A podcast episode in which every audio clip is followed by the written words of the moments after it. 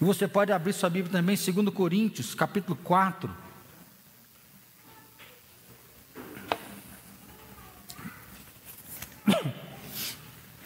Segundo Coríntios, capítulo 4, versículo 7 até o versículo número 15.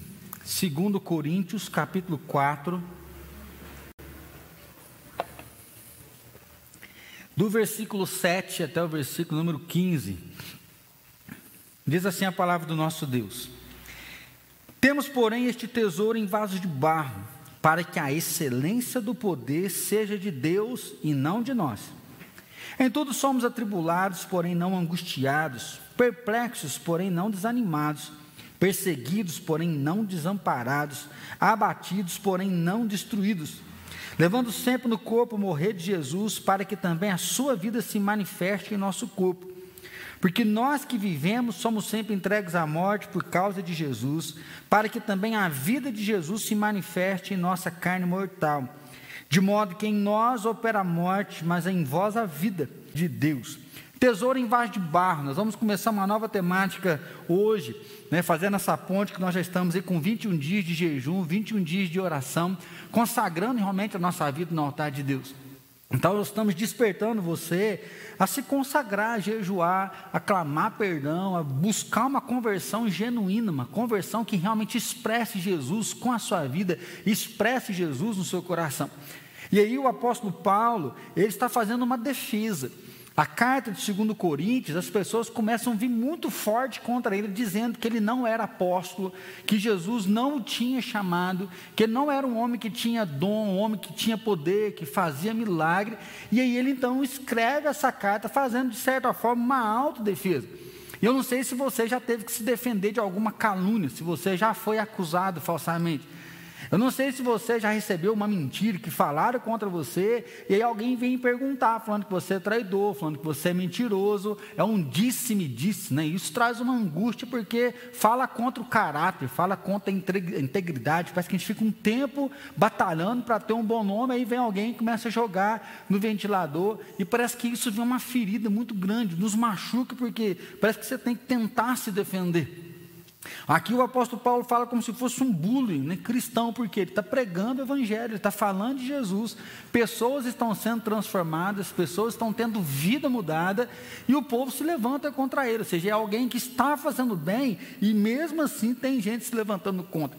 Então é uma perseguição, literalmente, pelo fato dele ser cristão, de declarar que ele serve a Jesus, que ele é de Jesus, que a vida dele pertence a Jesus, e que no momento certo Deus vai fazer a obra no momento certo, Deus vai realizar. É diante desse quadro, então, que ele vai usar essa expressão que Deus coloca um tesouro num vaso de barro. Né?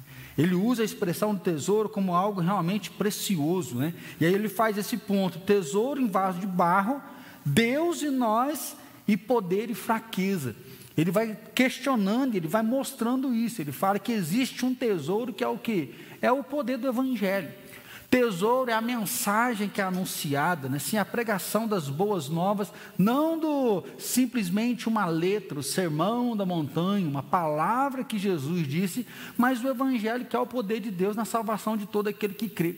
O evangelho é Jesus Cristo, e ele fala que Deus colocou essa pregação, que é uma pregação viva, né? O nosso anúncio é um anúncio que revela Jesus o ressuscitado. Ele fala que Deus pegou esse tesouro que muda a vida, transforma pessoas, perdoa pecado, tira gente do inferno, né, dá a condição de ser adotado, abraçado por Deus, e ele coloca isso num vaso de barro. E aí é o momento então que Paulo olha para ele mesmo. É o momento que Paulo olha para nós e diz que Deus resolveu colocar em nós um alto valor, Deus resolveu confiar em nós um alto preço. E aí eu não sei como você tem se visto, então, hoje eu queria pensar um pouquinho com você nesse tesouro que Deus colocou em. Eu queria pensar um pouquinho, porque Paulo ele não vai falar simplesmente que nós somos bons, nós somos excelentes e que nós estamos um evangelho do triunfo. Não, ele fala: olha, nós perecemos, nós sofremos, nós estamos desgastados, às vezes nós estamos cansados, mas mesmo assim Deus confiou um tesouro a nós. Mesmo assim, Deus decidiu olhar para nós e Ele delegou isso para nós, Ele nos deu, ou seja, o Espírito Santo veio, Ele habita em nós. Nós temos uma mensagem que pode mudar vidas, que pode restaurar vidas, que pode transformar a história das pessoas.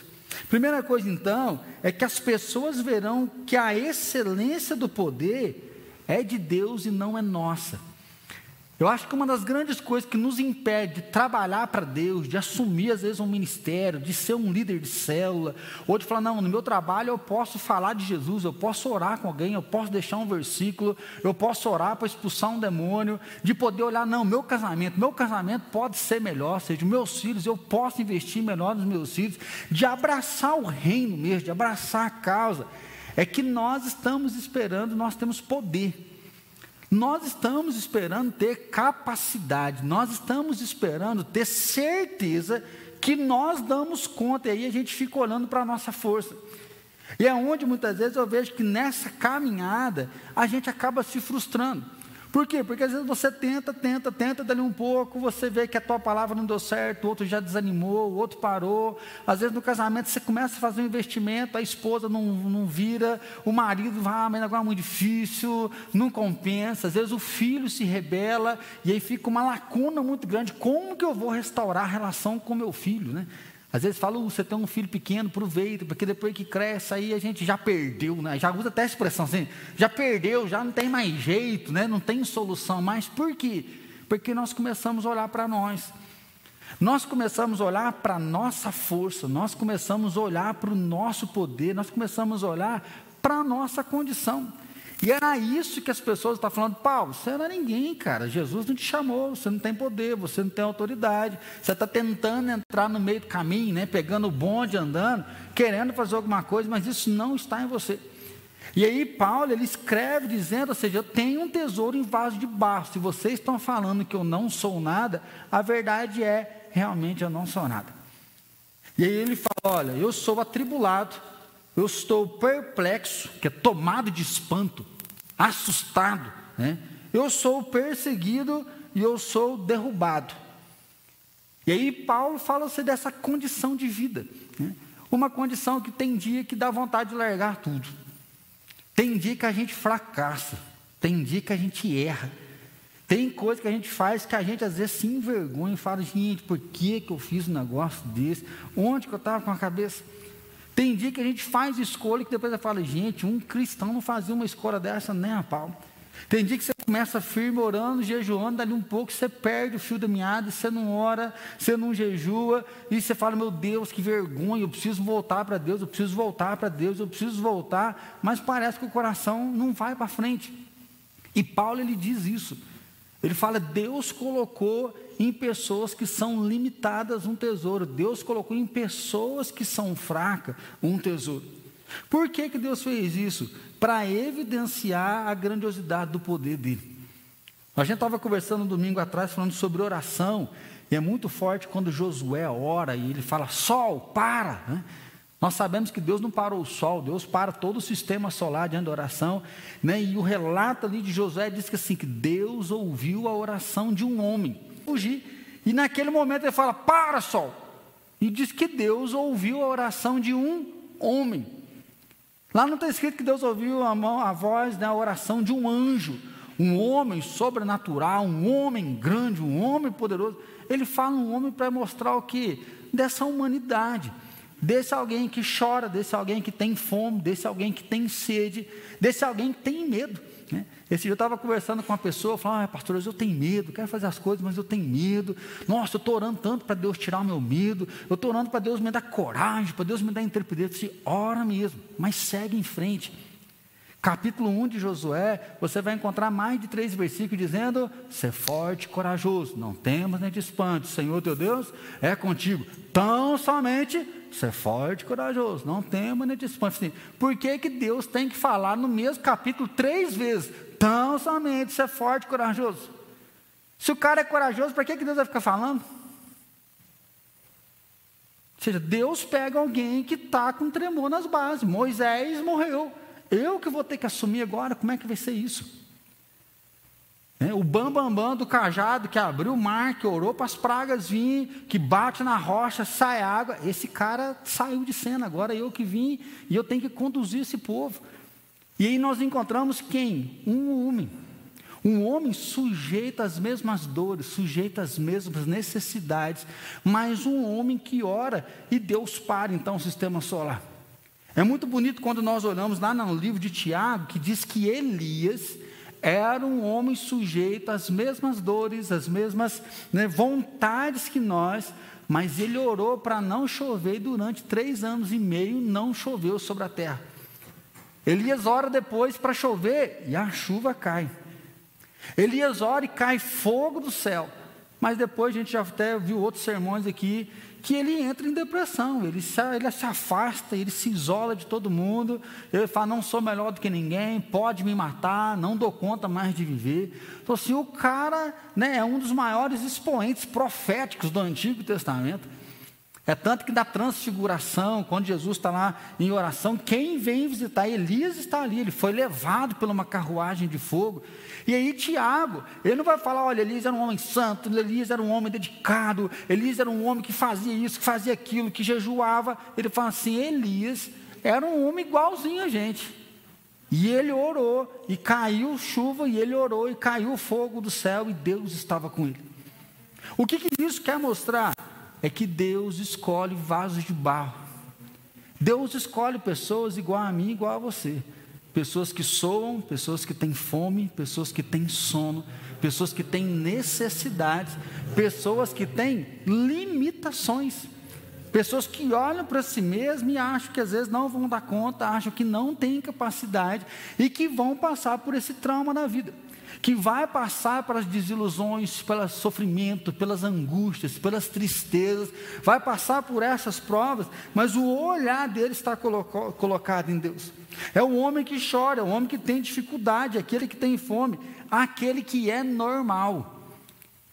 Deus nos convoca, e Paulo diz que Deus nos chama que homens sobrenatural, né? pais sobrenaturais, mulheres anormais, mulheres de fé sobrenaturais. O que Deus chama são homens normais, mulheres normais, que acreditam num Deus que é sobrenatural. Um Deus que é fora do quadrado, um Deus que é fora da dimensão, um Deus que tem todo o poder, toda a majestade, um Deus que tem todo o senhorio. Paulo fala então que nós temos limites. Dizer que nós somos, né, temos um tesouro em vaso de barro, é dizer que somos frágeis. Nós não gostamos muito dessa expressão, porque nós achamos que nós somos fortes, né? Quando alguém fala que a gente é fraco, mexe com o brilho nos olhos da gente, né? Ainda mais quando você lá e fala, não é homem, não, homem, o que, que é isso? Na hora você estufa o peito está rasgando, né? você tem que defender a honra. Né? Então, se alguém mexe com a gente, fala que não dá conta, a gente fica bravo, a gente fica revoltado e a gente tenta fazer o um negócio para provar que nós somos competentes. E aí Paulo fala, não adianta você tentar que vai rachar. Paulo fala: você pode ser bom em algumas áreas, você pode ser bom com alguns talentos, né? você pode se destacar em algumas coisas, mas nós somos frágeis. Porque o vaso, se cair, por mais bonito que ele é, ele quebra. Né? E é isso que Paulo está dizendo. Ele fala: Eu sou um vaso, eu sou um vaso de barro. Ou seja, o valor não é porque eu sou um vaso, o valor é por aquilo que vai ser colocado dentro de mim. Ele fala: Aí sim, existe um tesouro aqui que é incomparável. Existe um tesouro aqui que é maior do que todas as coisas. As pessoas verão que a excelência do poder é de Deus e não é nossa. É muito bonito quando você começa a olhar as entrelinhas do Novo Testamento, porque Jesus vai pregando, pregando, até uma hora que fala assim: mas não é esse o filho do carpinteiro? Assim, como que pode? Não é esse filho de José? O cara é marceneiro, o cara é carpinteiro, faz cadeira, faz mesa, Agora ele começa a falar, todo mundo fica ligado naquilo que ele está falando. Ele fala que o cara está curado, o cara recebe a cura. Não é isso, filho do carpinteiro. Assim, como que pode alguém que é humilde, que tem uma profissão, que não tem tanto status, que não tem tanta presença, que não é um doutor da lei, não é um sacerdote, como que pode ele fazer isso? É bonito olhar nas entrelinhas, quando os discípulos estão pregando, principalmente em Atos, fala, não são esses aqueles incultos seja, não são esses aqueles analfabetos. Como que pode esses analfabetos estar fazendo uma história dessa? Como que pode essas pessoas, ou seja, que não tem nada de especial, não tem nenhum talento, vir com uma palavra tão poderosa dessa, que onde ela bate começa a tocar o coração das pessoas, explodir o coração das pessoas, ministrar a vida das pessoas. Aí sim nós vamos lembrar quando a palavra de Deus diz que Deus escolheu as coisas simples para envergonhar as sábias. Deus escolheu as coisas loucas para impactar as coisas maiores, porque porque dele é o poder, dele agora, dele é a honra. Nós estamos nos rendendo realmente à presença de Deus, porque é dele é o poder. O poder não é nosso. Não é por força nem por violência, mas é pelo poder do Espírito Santo de Deus. Olhar para vaso né, de barro, saber que tem um tesouro, é a gente poder realmente voltar a nossa vida para Deus.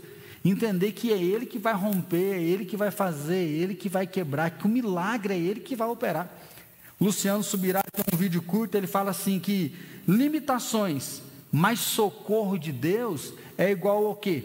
É o momento que Paulo diz: nós somos atribulados, mas não somos angustiados. O atribulado vem de tribulação, vem de passar por dificuldade, vem de passar por prova. Mas ele fala, mas nós não somos angustiados, ou seja, nós não estamos aflitos. Angústia na psicologia é muito forte porque a angústia não tem nome. Ansiedade, se você falar, ah, eu sou ansioso, sou ansioso, você começa a pensar, você vai chegar. Eu estou ansioso porque eu estou com medo do meu filho ir para a faculdade e pirar o cabeção. Eu estou ansioso porque já está acabando nem meio mês, meu dinheiro já acabou, eu não vou ter dinheiro para pagar. Então a ansiedade é o medo. Então está vindo, as pessoas querem me jogar na cadeia, as pessoas querem bater, eles querem me matar. Eu sei que a luta está acontecendo, o inimigo está tentando derrubar, mas ele coloca forte.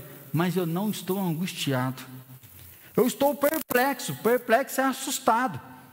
Por quê? Porque ele começa a dizer de prisões, tribulações, ele prega numa cidade, tem que descer no cesto, tem que fugir, porque senão algo ruim vai acontecer. Ô Vini, acho que eu vou pegar um outro aqui, né? Tá, tá chiando muito.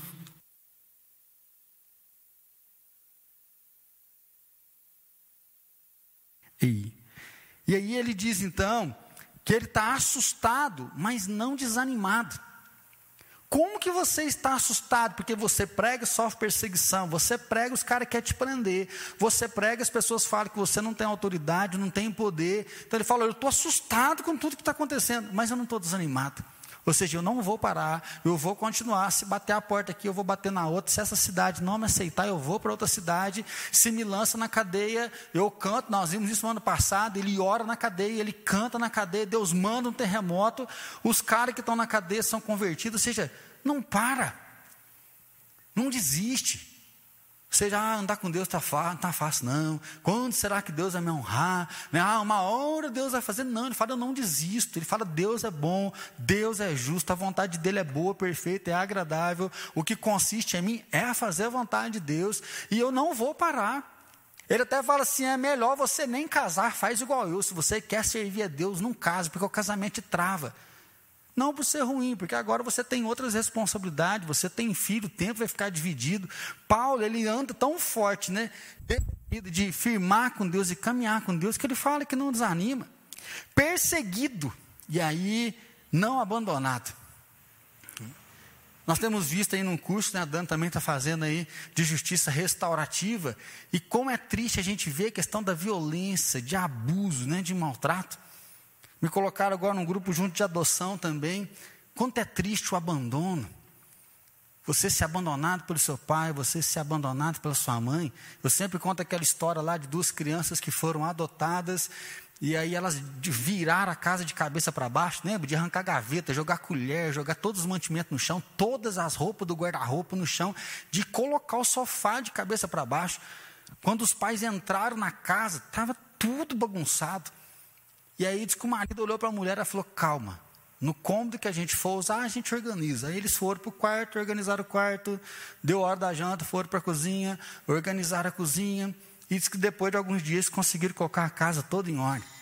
Passou uns três dias, eles pegaram os dois, né, que eram dois irmãos, e falaram assim: por que, que vocês fizeram isso? Por que, que vocês bagunçaram tanto a casa? E a resposta foi sim: é que nós queríamos ver se vocês iam nos devolver. Porque já tem duas casas que nós fomos e as pessoas falaram que ia ficar com a gente, mas nos devolveram.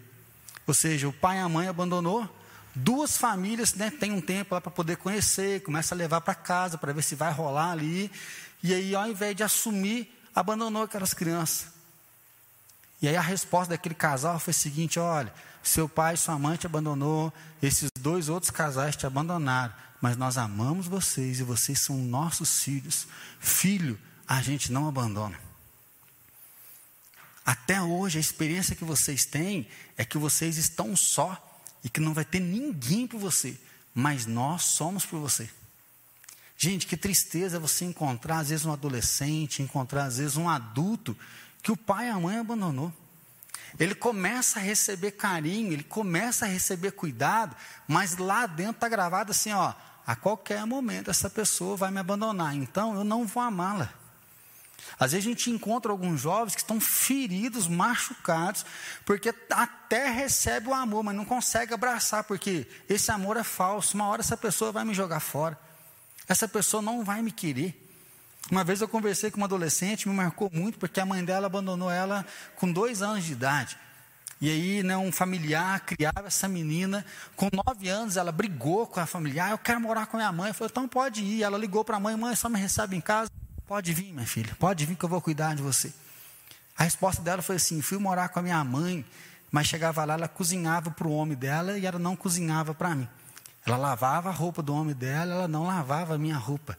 Se eu quisesse, eu tinha que fazer a minha comida e eu tinha que lavar a minha roupa. Nove anos de idade. Ela falou, eu tive que ligar para minha familiar, falar, só me aceita de volta. Ela falou, pode voltar, minha filha. Eu falei para ela assim, então sua ama, a tua familiar te ama. Ela falou: não, a qualquer momento ela vai me abandonar. Ela vai te abandonar. Com dois anos ela pegou você, com nove anos você vai para a casa da mãe, não dá certo, volta. Ela já estava, acho que com 15 anos, na, a gente conversou. Mas se até hoje ela está com você. Ela falou: não, a qualquer momento ela vai me abandonar porque ela não me ama. É muito triste quando o sentimento de abandono. Acho que nessa pandemia você deve ter sentido isso. Cadê meus amigos? Cadê as pessoas que estão comigo? Estou né? sozinho, me sentindo abandonado, sentindo que ninguém quer estar junto comigo. E Paulo fala: perseguido, mas eu não estou abandonado. Perseguido, mas eu estou acolhido, eu estou com alguém por mim. Derrubado, mas não destruído. Se tem um salmo que inspira a minha caminhada, é que diz que os meus inimigos tropeçam e caem, mas nós nos levantamos e nos mantemos de pé. Eu sou apaixonado por esse versículo. Meus inimigos tropeçam e caem, mas nós nos levantamos e nos mantemos de pé. É isso aqui, ó, derrubado. O crente não cai, o crente está firme, o crente está sempre de pé, nem sempre. Infelizmente, tem dia que a gente cai, tem dia que a gente desanima, tem dia que a gente erra, tem dia que o negócio não dá certo, ou seja, derrubado, mas eu não estou destruído. Por quê? Porque a excelência do poder é de Deus e não nossa. Porque nesse momento que as pessoas veem o poder que habita em nós, que não é de uma humanidade, um humanismo, né, um senso de vida, de responsabilidade, não é que o Espírito Santo habita em nós e ele declara. O que, que ele declara? Ele declara que Deus está presente, ele declara que no momento certo Deus vai agir, ele declara que Deus adotou-nos, ele assumiu a nossa paternidade e nós não seremos destruídos. O poder do Senhor e é isso que manifesta. Como que o fulano está aguentando uma coisa dessa? Como que ele conseguiu superar? Como que ele conseguiu vencer? Porque o poder de Deus se manifesta em vasos de barro. O poder de Deus se manifesta em nós, a bênção de Deus, ela toca as pessoas. Paulo então nos chama a viver o que? Essa vida que Jesus nos deu, porque a vida vai se manifestar. E é isso que ele vai dizendo: sabemos que se a nossa, opa, versículo 7, temos por este tesouro em vaso de barro, para que a excelência do poder seja de Deus e não de nós. Versículo 10: levando sempre no corpo o morrer de Jesus, para que também a sua vida se manifeste em nosso corpo. A vida de Jesus quer se manifestar em nós. A vida de Jesus quer se com aguarda, com expectativa. O que, que é isso? É como se ela estivesse na ponta dos pés, segurando no muro, tentando olhar o que? Que os filhos de Deus se manifestem. E é isso que Paulo está dizendo aqui, que a vida vai se manifestar. Qual vida que vai se manifestar? Quando nós deixarmos o nosso eu morrer, a nossa vida morrer e viver novamente com Jesus. A vida vai se manifestar. Então, se Jesus, ele deu um princípio. Qual o princípio que Jesus deu? Que para haver vida tem que morrer. Jesus deixou muito claro isso que se nós quisermos ganhar a nossa vida, nós temos que perder. Perder o quê? Perder a nossa própria vontade, perder a nossa noção de eu e nos encontrar em Jesus Cristo. Encontrar o nosso eu que foi resgatado por Jesus, e aí sim nós assumimos uma nova humanidade. Uma humanidade que está vivendo agora nessa restauração de um mundo caído, uma restauração agora em vista do mundo pecaminoso e se colocando nessa vida. Como eu estava participando desse grupo aí de adoção, e é para ajudar pais que querem adotar. Eu lembrei de um summit. Nós assistimos um summit, um pastor lá dos Estados Unidos, ele falou algo que me marcou muito. Ele disse que ele foi criado pela avó dele. Eu não lembro se o pai abandonou, a mãe morreu. A história eu esqueci. O que eu sei é que ele foi criado pela avó dele. Ele fala que é muito difícil você ser criado por uma avó, porque você não tem pai, não tem mãe. Que ter avó é muito bom, mas não ter pai e mãe é muito ruim. E aí ele fala que ele cresce, ele casa, Deus chama ele para o ministério. Eu não lembro se ele tinha um filho biológico e cinco filhos adotados, adotivos. Ele fala que da mesma forma a avó dele cuidou dele, ele não podia viver se não fosse para cuidar de alguém. E ele conta o testemunho que ele criou um projeto no estado dele, nos Estados Unidos, e ele começou a despertar as famílias da igreja. Ele tem uma igreja grande lá, para que cada família adotasse uma criança. E diz que ele começou a despertar a igreja dele para adotar uma criança, para mudar a vida de uma criança, para restaurar a vida de uma criança. E no final do testemunho ele fala assim que o estado dele tinha 900 crianças para serem adotadas. E ele falou que ele conseguiu levantar na campanha 1.500 famílias que, tanta coisa que Deus pode nos usar para tocar o coração de alguém, para turbinar a vida de alguém, que a gente se perde às vezes na nossa correria. E aí o que Paulo diz é isso: levando sempre no corpo morrer de Jesus, para que também a sua vida se manifeste em nosso corpo. Ou seja, a vida de Jesus vai manifestar naquele que se entregou. Esse vaso de barro vai florescer algo que vai dar o valor, o valor do que? O valor de Cristo, o ressuscitado. Ele diz que mesmo que ressuscitou Jesus dentre os mortos, vai estar com a gente, versículo 14 sabendo que aquele que ressuscitou o Senhor Jesus também nos ressuscitará com Jesus e nos apresentará convosco. Conversão, arrependimento, e Cristo então ele vai se manifestar. Cristo quer se manifestar através de nós. Quando nós pensamos em fazer o jejum, eu confesso que era mais, não, vamos fazer um movimento, sempre no mês de agosto a gente faz uma campanha, né, para a gente poder fortalecer, para a gente poder buscar mais a Deus. Mas semana que vem, como que Deus vem ministrando, a gente faz essa conversão de entender que a vida quer se manifestar através de nós.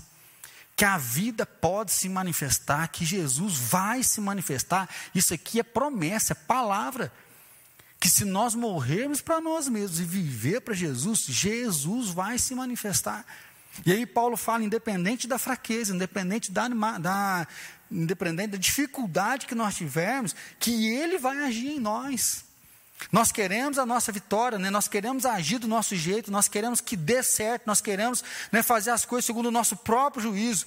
Mas Jesus fala: você precisa morrer para você, para que eu viva em você e para que a minha obra aconteça através da sua vida. Nosso lema desse ano é confiar e avançar. Confiar que dele é o poder e avançar sabendo que nós podemos mudar a história de pessoas. Nós podemos contribuir com vida de gente, nós podemos mudar a rota de pessoas. Nós temos uma igreja aqui com 300 membros, nós temos um poder muito grande, nós não temos consciência do poder que nós temos através da nossa vida.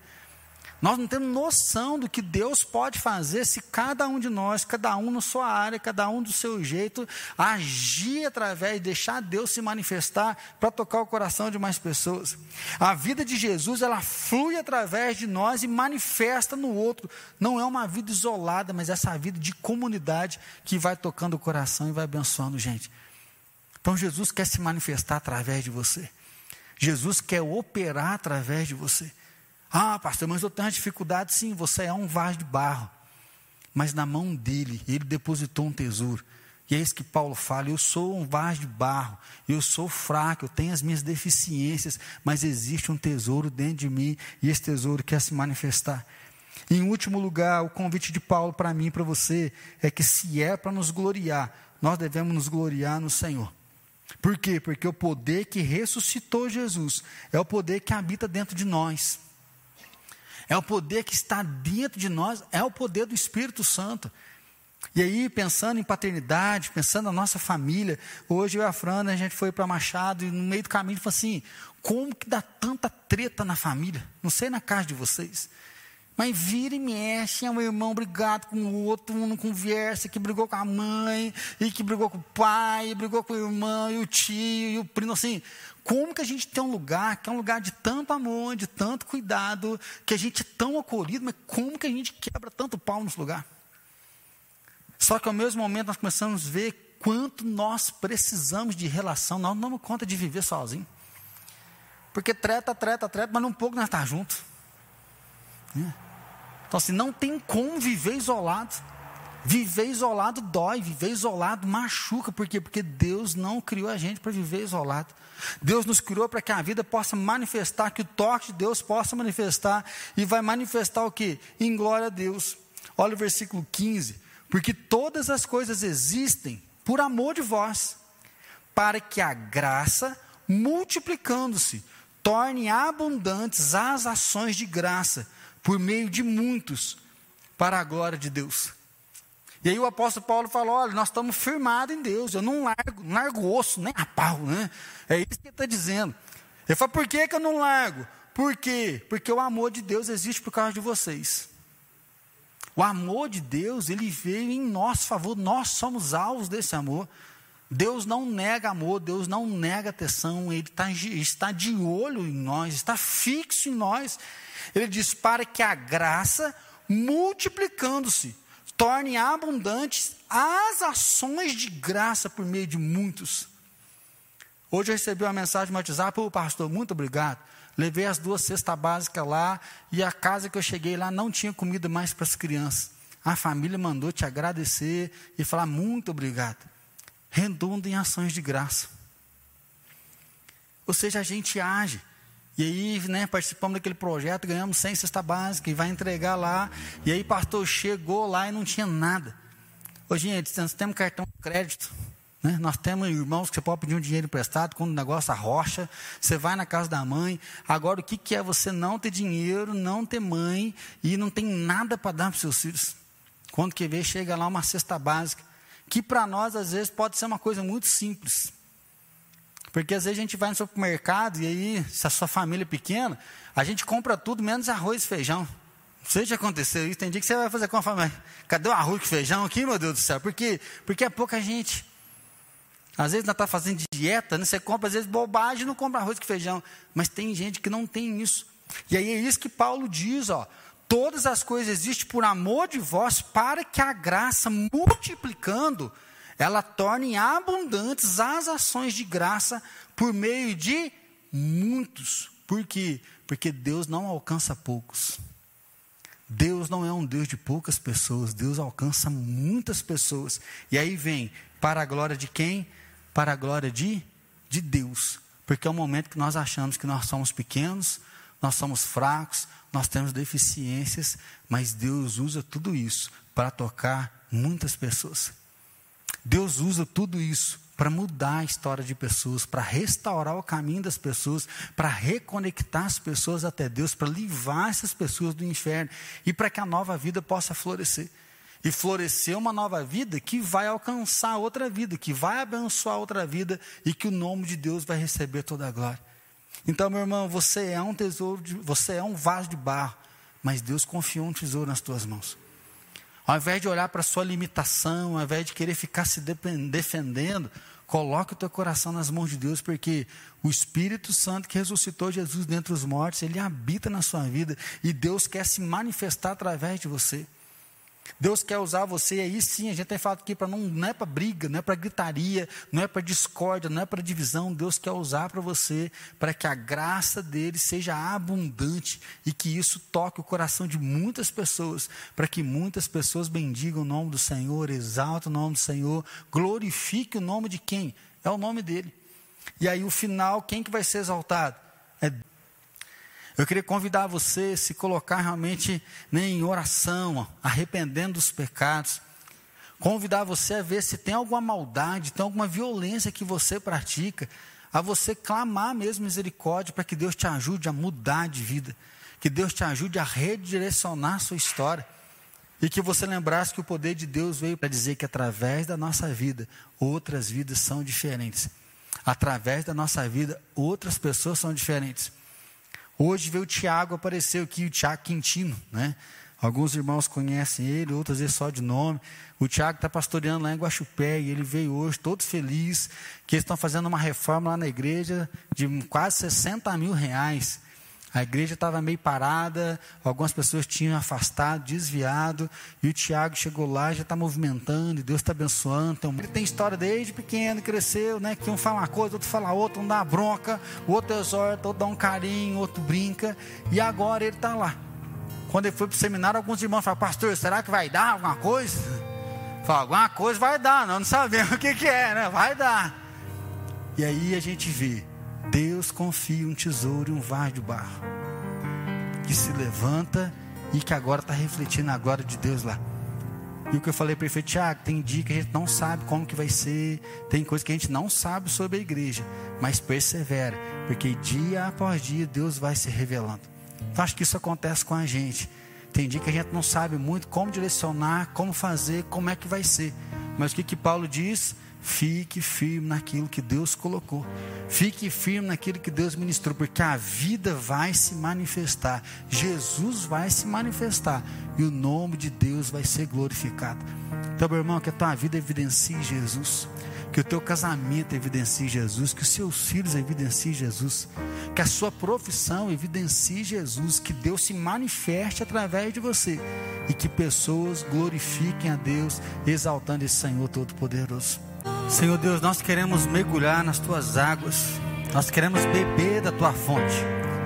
Pai, nós sabemos que nós somos vasos de barro e em alguns momentos nós achamos que nós não temos nenhum valor. Nós achamos que o Senhor vai fazer através do outro. Às vezes parece que nós estamos sentindo inseguros, nós não conseguimos ouvir a tua voz, mas nós sabemos que o Senhor está presente. Nós ouvimos a tua voz hoje que o Senhor é o nosso pastor, e que o Senhor é aquele que cuida de nós, que mesmo no vale da sombra da morte, o Senhor não nos abandona. Deus querido, nós colocamos o nosso coração no teu altar, porque nós cremos que o Senhor confiou a nós esse tesouro, Pai. O Senhor depositou em nós a presença do Teu Espírito Santo, o Senhor depositou em nós o poder do Teu Evangelho que pode salvar, libertar, restaurar a vida de pessoas. Pai, desperta mesmo o nosso coração. Deus querido, nós vamos iniciar a segunda semana de jejum e oração. Pai, como nós cremos em Ti, como que nós esperamos a Tua visitação. Espírito Santo é o Senhor que chama, é o Senhor que fala, o sobrenatural é Teu. Pai, toca mesmo o nosso coração, revela-te, traz o convencimento do pecado, mas a convicção do nosso chamado, que é para a honra e glória do Teu santo nome, para a honra e glória do Teu louvor. Ó Pai, fala a cada um de nós, que seja uma semana de experimentar a Tua visitação. Deus, nós queremos ir mais fundo, nós queremos experimentar um novo nível de relacionamento contigo.